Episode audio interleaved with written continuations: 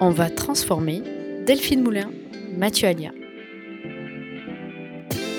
Bienvenue dans la décennie de la transformation, de la transformation même, où nous sommes tous et toutes invités à agir pour réinventer le monde de demain, à devenir les entrepreneurs, entrepreneuses, intrapreneurs, intrapreneuses, des changements qui doivent plus que jamais être faits pour éviter la catastrophe environnementale et sociétale.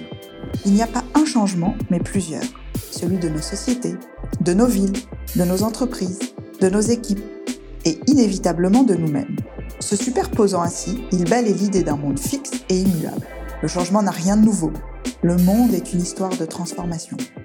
Face à une transformation technologique, qui est un changement de paradigme dans ce qui devient de l'ordre du possible, la prise de conscience n'est que rarement immédiate. Ce qui nous paraît une évidence aujourd'hui ne l'était pas au moment de l'invention de cette nouvelle technologie. Voyageons dans le temps ensemble. Partons tout d'abord à la rencontre de l'homme préhistorique ayant inventé le feu. Combien de temps a-t-il fallu pour une prise de conscience des nombreux bénéfices que cela aura pour se chauffer, pour se défendre, pour faire cuire la nourriture, pour faire fondre du métal et fabriquer des outils? Partons aux côtés de Thomas Edison. Combien de temps a-t-il fallu aux entreprises pour prendre conscience des bénéfices de l'électricité? Pour inventer des machines fonctionnant à l'électricité Combien n'auront pas jugé nécessaire de se transformer face à cette nouvelle technologie Quelques années plus tard, avec l'invention du téléphone, de la voiture, puis de l'avion, une nouvelle rupture va avoir lieu sur la rapidité des communications, des échanges, mais combien vont réellement prendre conscience des impacts sur la transformation de la société, telle qu'elle nous apparaît évidente aujourd'hui? Souvenez-vous de l'entreprise dans laquelle vous travaillez lors de l'arrivée de l'ordinateur, puis de l'Internet. Cette entreprise existe-t-elle encore? A-t-elle su se transformer? Que feriez-vous si vous étiez propulsé avec les connaissances d'aujourd'hui dans les années 80 en tant que dirigeant d'une entreprise? Finissons ce voyage en 2021, aujourd'hui, avec une transformation majeure qui a démarré, celle de l'intelligence artificielle. Tout aussi majeure que l'arrivée de l'électricité et de l'Internet, mais combien de temps va-t-il falloir aux entreprises pour prendre conscience des bénéfices de l'IA pour prédire, détecter, optimiser, personnaliser, prioriser, innover, pour se transformer Le premier pas vers le changement est la prise de conscience. Bienvenue dans ce nouvel épisode d'On va transformer consacré à l'intelligence artificielle. Tout le plaisir est dans le changement.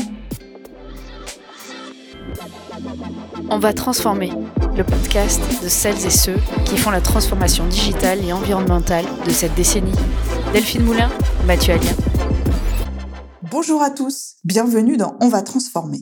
Bonjour Delphine. Bonjour Mathieu. Aujourd'hui, tu es parti à la rencontre d'un autodidacte, passionné d'informatique et entrepreneur.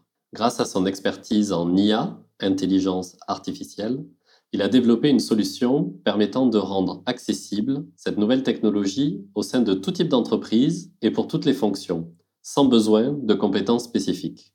Nous aborderons effectivement avec notre invité Charles-Antoine Giuliani, président fondateur de Synaplus Solutions, ce qu'est l'intelligence artificielle et particulièrement en quoi cette technologie peut significativement transformer les entreprises. Delphine, avant de nous plonger dans cet entretien, est-ce que nous pourrions essayer de définir ce qu'est l'intelligence artificielle et pourquoi est-ce important? Alors déjà, il faut comprendre que de manière classique, l'informatique fonctionne sur la base d'un code.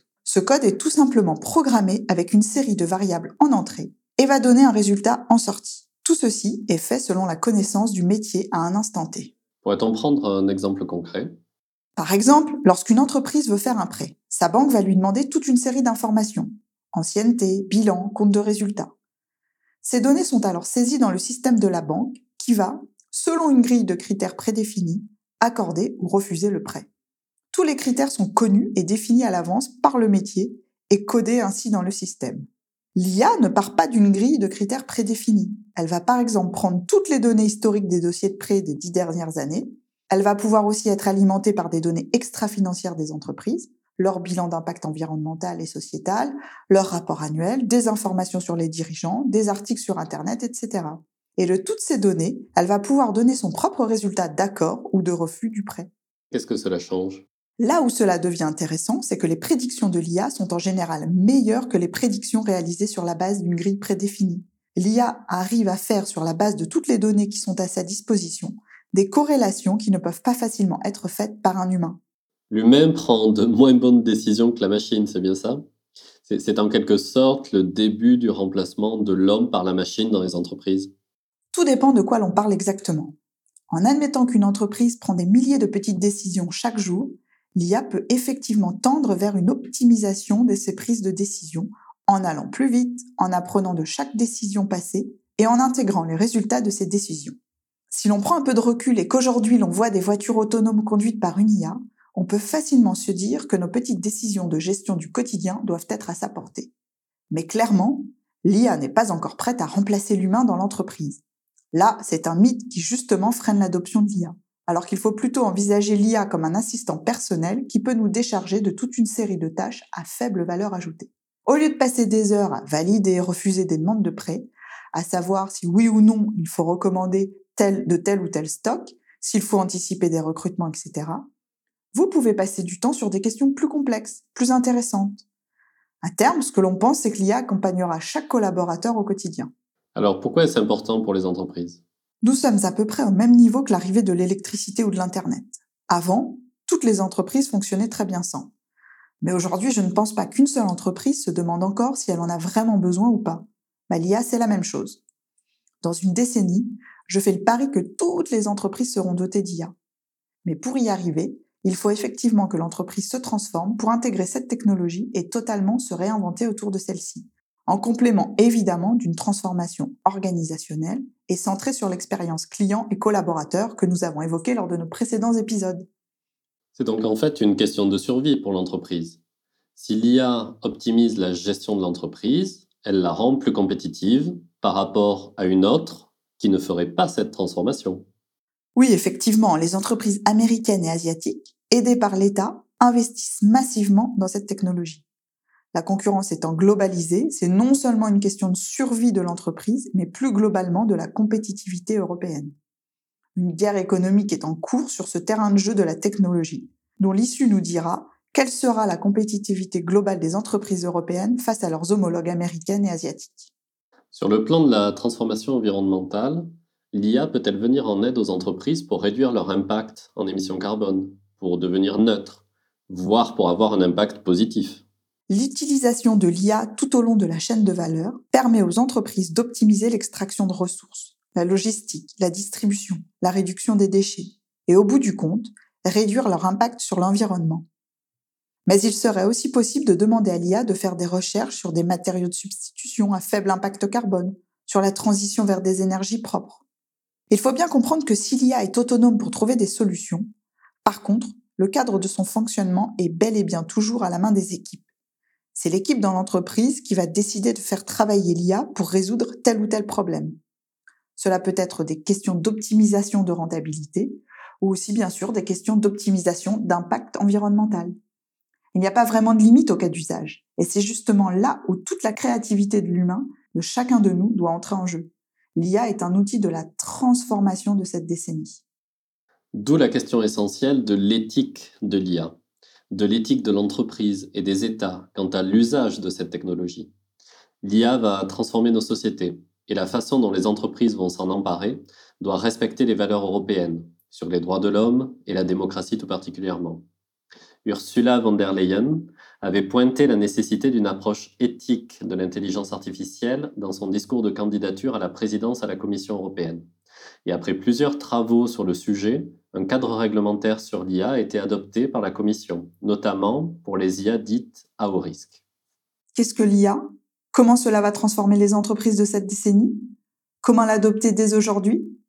Pour décoder tout cela, place maintenant à notre invité dans On va transformer. On va transformer Delphine Moulin, Mathieu Alien.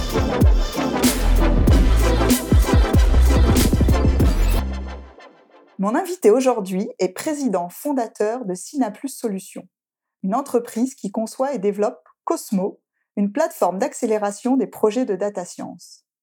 Avant de créer votre société, vous avez travaillé plus de cinq ans à la Direction générale du Trésor, où vous avez été chef du bureau de la politique économique. Vous avez notamment étudié les impacts macroéconomiques de réformes sectorielles, telles que l'électricité, la grande distribution, le secteur bancaire ainsi que les impacts microéconomiques de réformes fiscales. Vous avez également conçu, développé et mis en œuvre le système de surveillance des marchés financiers de gros de l'électricité, du gaz et du CO2. Vous avez étudié à Polytechnique, puis aux États-Unis pendant un an, où d'ailleurs vous avez travaillé au sein de la Banque mondiale, et enfin vous avez été reçu à l'École nationale des ponts et chaussées. Charles-Antoine Giuliani, bonjour. Bonjour Delphine. Merci d'être avec nous aujourd'hui sur On va transformer pour parler transformation digitale et environnementale des grandes entreprises et plus spécifiquement d'intelligence artificielle. Alors pour entrer directement dans le vif du sujet, pourriez-vous nous expliquer simplement ce qu'est l'IA et pourquoi toutes les entreprises devraient l'adopter? Alors l'IA en entreprise, si je devais le résumer, je dirais que c'est plutôt la transformation data-driven. En fait, les process sont réorganisés pour être pilotés par les données. Donc, pour être plus concret, c'est partout dans l'entreprise où il y a un geste métier qui nécessite de prédire, détecter, personnaliser, prioriser, optimiser ou recommander. C'est vraiment les verbes importants. En fait, l'IA a sa place. Et oui, ça veut dire quasiment partout. Ça veut dire que chaque tâche qui pourrait bénéficier d'un assistant intelligent. Et donc aujourd'hui, les entreprises doivent l'adopter parce que ça va leur permettre de rendre de meilleurs services à leurs usagers, de gagner des parts de marché ou tout simplement de rester compétitive. Alors l'IA se démocratise hein, depuis quelques années, elle est présente désormais dans de nombreux secteurs, hein, la santé, la finance, l'éducation, le transport, l'agriculture. Est-ce que nous pouvons dire que l'IA va transformer à court ou moyen terme toutes les entreprises du monde, comme l'électricité l'aura fait le siècle dernier? Alors, comparer l'IA à l'électricité, c'est forcément compliqué parce que c'est une révolution l'électricité en tout cas, qui a été fondamentale. Et celle de l'IA, j'aurais presque envie de dire qu'elle va être encore plus fondamentale, donc plus profonde et peut-être plus lente à montrer ses effets. Donc en fait, c'est vraiment une révolution technologique, hein, fondamentale dans le prolongement de l'informatique. Elle change en fait notre rapport à la connaissance et surtout notre rapport, mais de manière générale, à ce que je vais appeler la façon de faire dans tous les domaines. Donc elle va impacter tous les procédés à la fois de fabrication intellectuelle et mécanique. Et du coup, sa diffusion, ça va nécessiter une énorme acculturation. Et à long terme, c'est sûr que toutes les entreprises seront affectées. Mais à moyen terme, en fait, ça dépend beaucoup de la capacité d'absorption et du niveau de concurrence, en fait, du secteur d'activité des entreprises concernées. Alors, la Chine, comme les États-Unis, investissent des milliards dans ces technologies d'intelligence artificielle. Comment l'Europe et la France en particulier se situent-elles est-ce que pour cette prochaine décennie, va-t-on devenir totalement dépendant de ces investissements-là? Alors, c'est une question piège. C'est vrai qu'au niveau européen, on observe des frémissements pour combler les trains de retard. En France, je pense qu'il y a plus de gros problèmes. Je pense que les dirigeants n'ont toujours pas compris les raisons qui ont conduit euh, le PDG de Moderna, Stéphane Bancel, ou euh, le prix Nobel de chimie, hein, Emmanuel Charpentier, à quitter le pays. En fait, les financements ne vont pas vers les deep tech, alors que justement, un Moderna l'a prouvé, ce sont elles qui sont la principale source d'innovation aujourd'hui. Et en plus, on a un problème de mentalité. C'est-à-dire que les ingénieurs et les profils techniques ne sont pas valorisés. Et ça, je dirais, à la différence des États-Unis, où on peut citer Bill Gates, Elon Musk, Jeff Bezos, Larry Page, tous étaient extrêmement techniques à la base. Et euh, aujourd'hui, hein, parmi les dirigeants de la French Tech, il y a très peu de profils qui ressemble à ça. donc nous, chez Sina on a une conviction qu'il faut aller justement vers euh, une plus grande euh, euh, part de profil technique dans la dans la French Tech. Et nous, on se bat pour ça. Et puis, bah, on va continuer à se battre pour ça, pour que ça change en fait. Bah, merci, c'est un, un, éclairage très intéressant.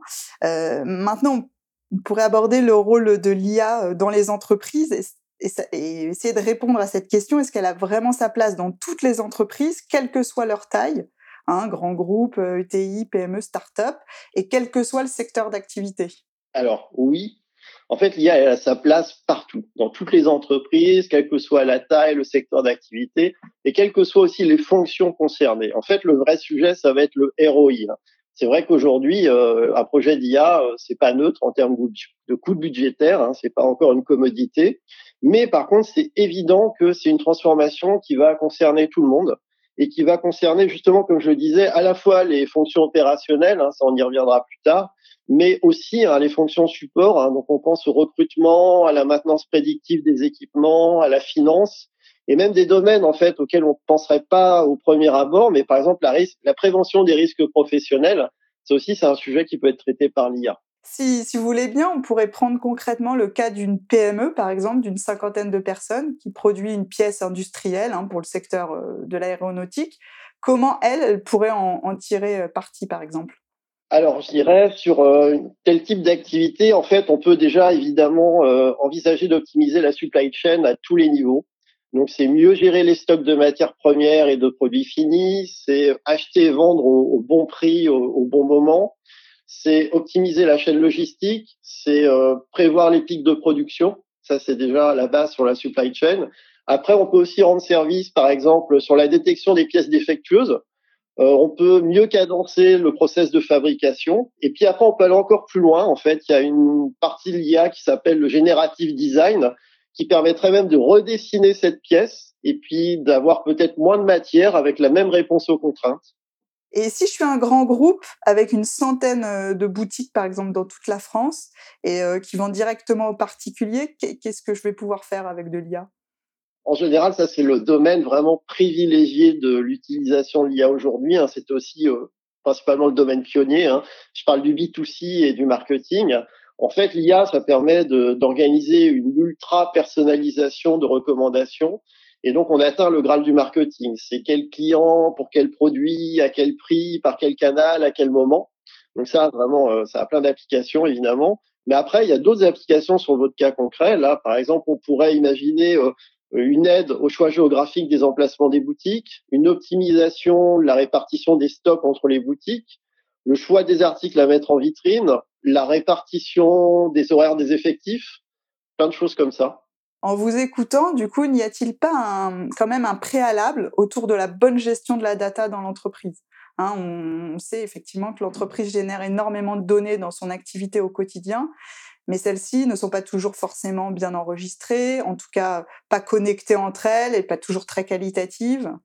Alors, en fait, ça, c'est, là aussi, c'est une question piège. Hein. Euh, je reviendrai sur le sujet des investissements, mais en fait, ce que j'aurais envie de dire, c'est qu'au contraire, en fait, il faut pas euh, se mettre en préalable des prérequis trop forts parce que aujourd'hui, les prérequis sont vraiment beaucoup plus faibles. C'est que la transformation data-driven, il faut surtout pas la considérer comme une succession de tâches à mener séquentiellement. C'est vraiment un ensemble de chantiers à mener vraiment en parallèle. Donc, on peut démarrer un projet de data science avec un fichier Excel et même si la qualité des données n'est pas extraordinaire, en fait, ça, peut suffire parce que ce qui va réellement être important, c'est la valeur qu'on va apporter au métier. Donc, si on est capable d'utiliser la connaissance qu'il y a dans ces données pour rendre service, eh ben déjà, c'est très bien. Et après, évidemment, hein, euh, la difficulté, c'est de savoir s'il y a cette valeur. Nous, on a construit notre plateforme, justement, Cosmo, pour aller très vite, notamment sur ce qu'on va appeler la preuve de valeur et montrer qu'il y a de la valeur dans les données. Et puis, euh, après, de manière générale, c'est sûr que plus on va monter à l'échelle dans l'entreprise, euh, plus euh, en fait il va être nécessaire d'avoir ces investissements dans la data. Et pour moi, il y en a deux qui sont vraiment importants aujourd'hui, hein, parmi tous, mais tous sont importants. Mais il y a quand même la collecte, parce que la donnée qu'on n'a pas captée, bah, c'est une donnée perdue. Et puis il y a le data management, hein, c'est d'être de, d'être capable de tracer l'origine de la donnée principalement. Dans une grande entreprise, euh, est-ce qu'on doit plutôt penser une IA généraliste qui porterait toute la connaissance de l'entreprise, quel que soit le cas d'usage, hein, marketing, commerce, euh, compta, RH, production, ou faut-il plusieurs IA pour chacun de ces usages? Alors à ce jour, hein, c'est clair, hein, c'est vraiment une IA pour chaque business case. voilà, c'est là-dessus, euh, il n'y a pas encore de possibilité technique envisageable d'en faire une seule. Par contre, là, il faut quand même se rassurer, c'est que ça ne veut pas dire qu'il faut une solution verticale euh, pour chaque business case avec des développements, des développements spécifiques associés, des intégrations IT associées, etc., qui sont très complexes à chaque fois.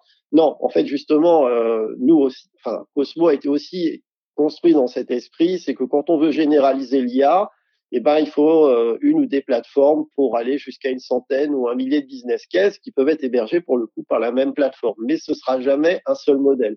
Alors maintenant que je suis convaincue, hein, et pour tous ceux qui nous écoutent et qui travaillent dans une entreprise petite ou grande, par quoi commencer? Comment procéder pour initier un projet autour de l'IA Alors en premier, euh, bah, je vous appelle. Et après, qu'est-ce qu'on fait avec Cosmo, j'imagine? Aujourd'hui, ce qu'on fait pour démarrer vraiment, c'est le principal problème de l'IA, c'est l'acculturation.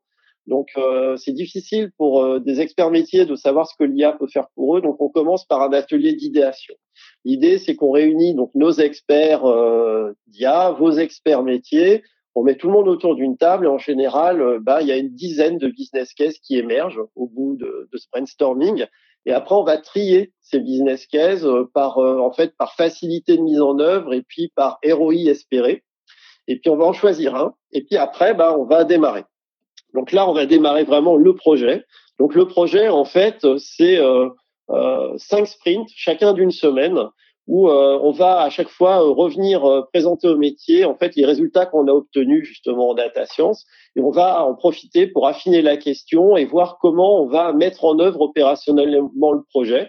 Donc comment activer Et donc nous, on s'engage justement de l'idéation à la mise en production à respecter cinq semaines de délai. Ces technologies sont donc récentes, complexes, elles évoluent très vite. Est-ce que les entreprises, pour pouvoir se lancer, ont besoin de compétences spécialisées sur l'IA ou peuvent-elles faire sans? On va jamais euh, être capable de remplacer la compétence technique autour de la donnée. C'est là où c'est un peu plus compliqué euh, qu'avant. C'est-à-dire qu'avant, un data scientist, hein, qui étaient les, personnes qui, justement manipulaient, faisaient les projets de data science, en fait, on lui demandait d'être un mouton à cinq pattes, donc de savoir coder, de savoir en fait de connaître les mathématiques, de comprendre le besoin métier, comprendre la finance, savoir être un peu avoir un petit côté hacker avec les données, etc. Et du coup, ça rendait les profils extrêmement durs à, à recruter et à trouver. Et du coup, en fait, euh, bah, je pense qu'aujourd'hui, justement, les prérequis autour de, on va dire, des noms autour des personnes qui vont manipuler la data. Et aujourd'hui, il y a plusieurs noms hein, qui existent. Il n'y a plus que data scientists, il y a aussi les data engineers, les data euh, analystes, etc. En fait, ce dont on a besoin réellement comme compétence, c'est vraiment, en fait, d'avoir un sens physique de la donnée. C'est ça qui est compliqué. Donc, qui que ce soit qui ait ce sens physique va pouvoir en fait euh, manipuler et faire de la data science grâce aux outils qui existent euh, désormais. Et, euh, et, en fait, quand je dis sens physique, ça veut dire c'est quelqu'un qui va être capable de raconter une histoire avec de la donnée. Donc c'est vraiment, on se concentre pas du tout sur les aspects techniques de la donnée, quel est son format de stockage, etc. C'est vraiment de comprendre, en fait, est-ce que je vais créer un historique pour donner du contexte à mon modèle? Est-ce que je dois éliminer ces clients parce qu'ils font pas de sens par rapport au geste métier que je vais appliquer derrière? Donc d'être capable de transformer réellement le besoin métier en une question sur la donnée. Et à partir de là, en fait, là, les outils peuvent prendre le relais. Donc, du coup, ce que ça veut dire, c'est que Aujourd'hui, des notions élémentaires de programmation et de mathématiques sont désormais suffisantes. Il n'y a plus besoin d'être un codeur professionnel. Donc, les compétences sont euh, potentiellement déjà dans les entreprises, en fait. Exactement, mais identifier ces experts-là, c'est pas toujours facile. Charles-Antoine, peut-on imaginer une entreprise qui ne fonctionnerait qu'avec une IA Non. Euh, pour l'instant, ça reste impossible. Hein. C'est sûr que, en fait, c'est réellement la, la, connexion au monde réel qui restera de toute façon euh, euh, l'apanage de l'être humain parce que ça demande une intelligence générale. Hein, donc je pense euh, justement à la définition, la création, l'orchestration, la connexion de tous les business cases dont on vient de parler. De toute façon, il faut des êtres humains pour penser autour de ces sujets-là et les faire évoluer en permanence. Par contre, je pense que la question elle a son sens parce que euh, en fait, c'est certain que les systèmes d'information, eux, vont énormément muter et vont devenir eux-mêmes des intelligences artificielles à terme. Et donc, en fait, je pense que les fonctions de DSI qui doivent vraiment se préparer à cette mutation et se rendre compte qu'ils vont accueillir des compétences encore plus diverses qu'avant euh, au sein de la DSI. Quoi. Et ne pensez-vous pas que le retard dans l'adoption par les entreprises en France euh, de cette technologie est justement lié à cette peur de remplacer les équipes par une technologie hein? Quand bien même l'humain est nécessaire, n'y a-t-il pas un peu une redistribution des cartes dans les compétences nécessaires où les métiers d'expertise sont eux particulièrement visés par l'IA et où nous tendrions plus du coup vers des profils un peu soft skills qui ont des visions transverses sur les questions d'expérience client, d'expérience collaborateur, de résilience dans l'entreprise, etc. Alors là aussi, question piège, euh, oui, euh, la peur du remplacement, elle est humaine, mais de ce que j'ai pu en voir jusqu'à présent, alors on ne sait pas jusqu'où on va aller dans les évolutions technologiques, mais c'est certain qu'aujourd'hui, en fait, c'est une peur qui est complètement irrationnelle.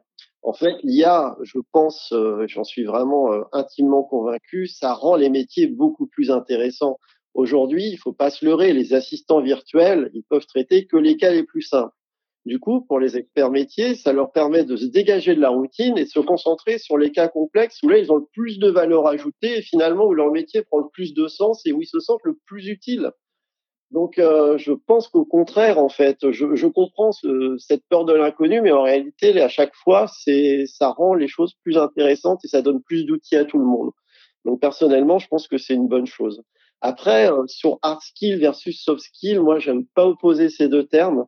Je préfère euh, parler de complémentarité d'esprit de synthèse et d'analyse, en fait, qui sont pour le coup de deux grandes qualités françaises avec deux types d'écoles différentes. Mais je pense qu'aujourd'hui, justement, on a besoin de cette complémentarité et je suis intimement convaincu qu'on peut pas être euh, avoir des soft skills, comme on dirait, donc être à l'initiative de la résolution de problèmes sans en même temps avoir une capacité à comprendre ces problèmes, ce qui va nécessiter de plus en plus de hard skills. Donc, euh, les hard skills se démodent plus vite parce que les technologies évoluent plus vite. Et c'est grâce aux soft skills qu'on va les faire évoluer, mais il faut pas se leurrer, on a quand même besoin des hard skills aussi. Donc en, en, en IT, hein, en informatique, euh, c'est un mouvement qui s'est opéré depuis longtemps. En fait, les meilleurs chefs de projet, ils sont justement sur cet équilibre. Hein. Dans les transformations que vivent les entreprises déjà aujourd'hui, ou qu'elles vont vivre lors de cette décennie, il y a la question centrale de l'environnement et donc de l'impact de l'entreprise sur son environnement au sens large. Alors, est-ce que l'IA peut aider les entreprises à réussir leur transformation environnementale? Pour moi, oui.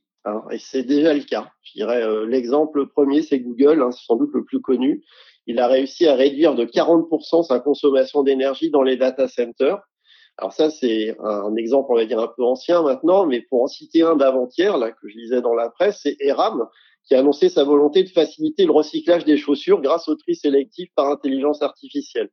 Donc euh, voilà, on voit qu'il y a plein d'applications qu'on est en train de les découvrir et de les comprendre justement pour aider euh, cette transformation. Et puis de manière générale, j'aurais tendance à dire que l'IA en fait, euh, bah c'est quelque chose qui va optimiser les procédés de fabrication. Et qui dit les optimiser, ça veut dire utiliser moins de matière pour moins d'énergie et à la fin, normalement, ça devrait être moins de pollution. Hein.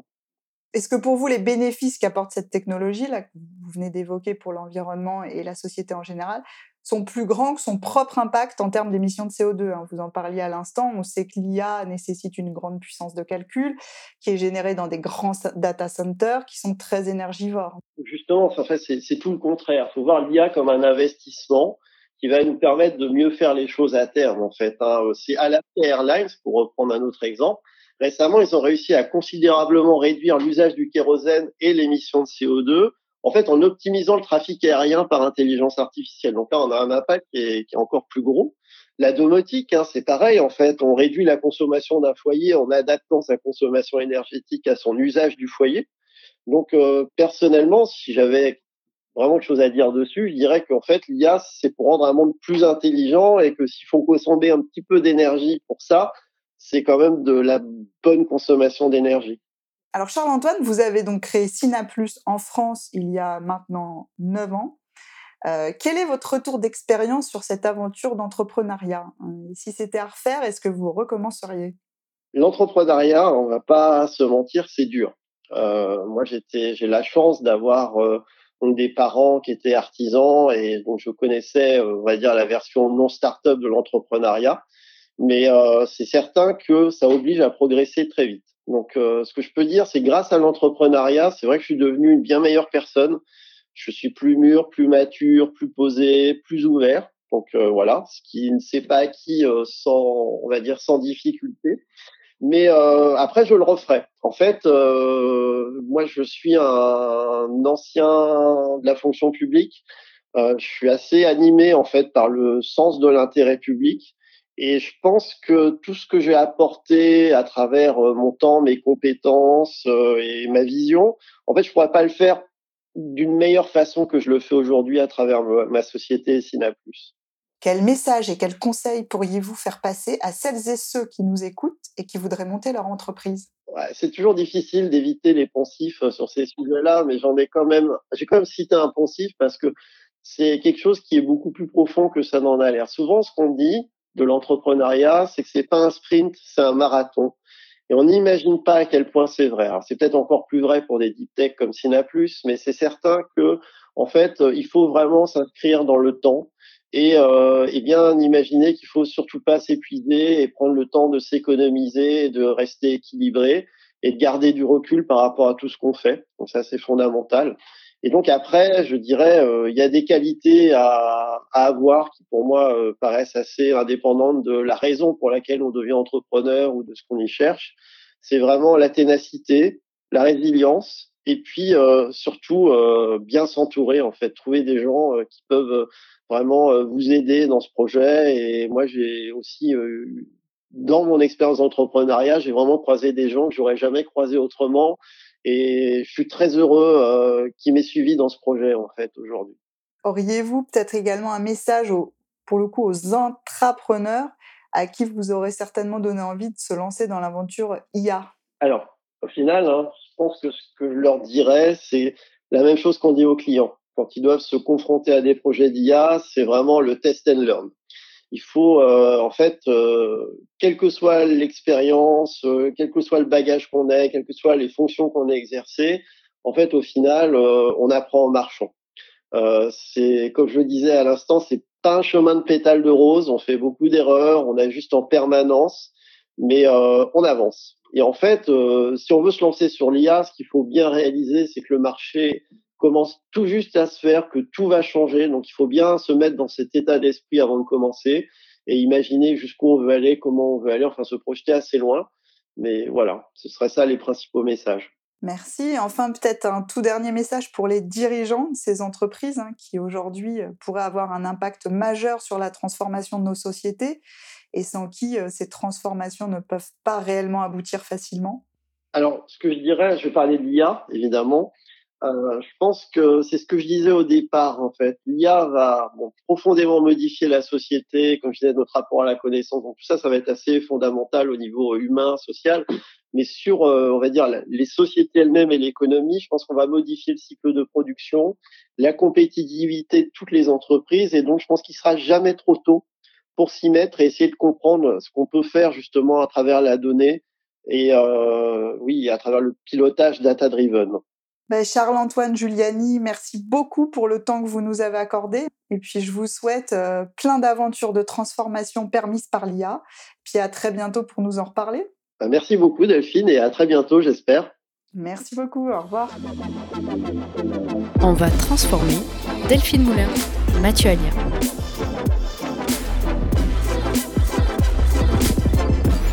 C'est la fin de cet épisode. Merci à tous nos auditeurs et auditrices.